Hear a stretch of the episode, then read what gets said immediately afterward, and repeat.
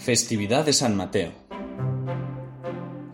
Al pasar, vio Jesús a un hombre llamado Mateo sentado al mostrador de los impuestos, y le dijo, Sígueme.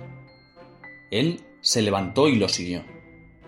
Y estando en la casa, sentado a la mesa, muchos publicanos y pecadores que habían acudido se sentaban con Jesús y sus discípulos.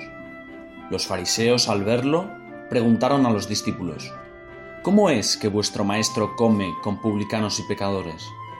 Jesús lo oyó y dijo, No tienen necesidad de médico los sanos, sino los enfermos. Andad, aprended lo que significa misericordia quiero y no sacrificio, que no he venido a llamar a justos, sino a pecadores.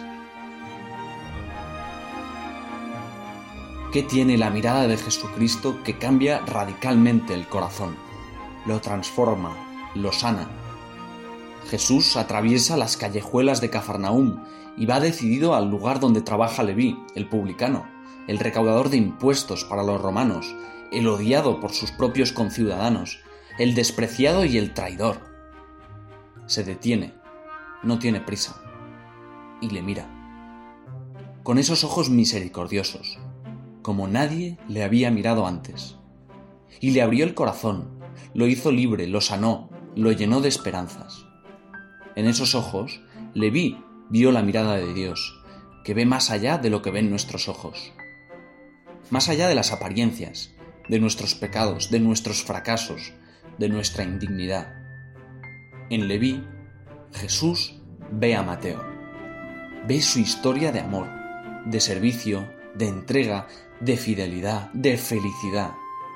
También hoy, cada día, Jesús quiere fijar su mirada en nosotros es la espera de Dios, que ama a los hombres, que nos busca, que nos quiere tal como somos, limitados, egoístas, inconstantes, pero con la capacidad de descubrir su infinito cariño y de entregarnos a Él enteramente.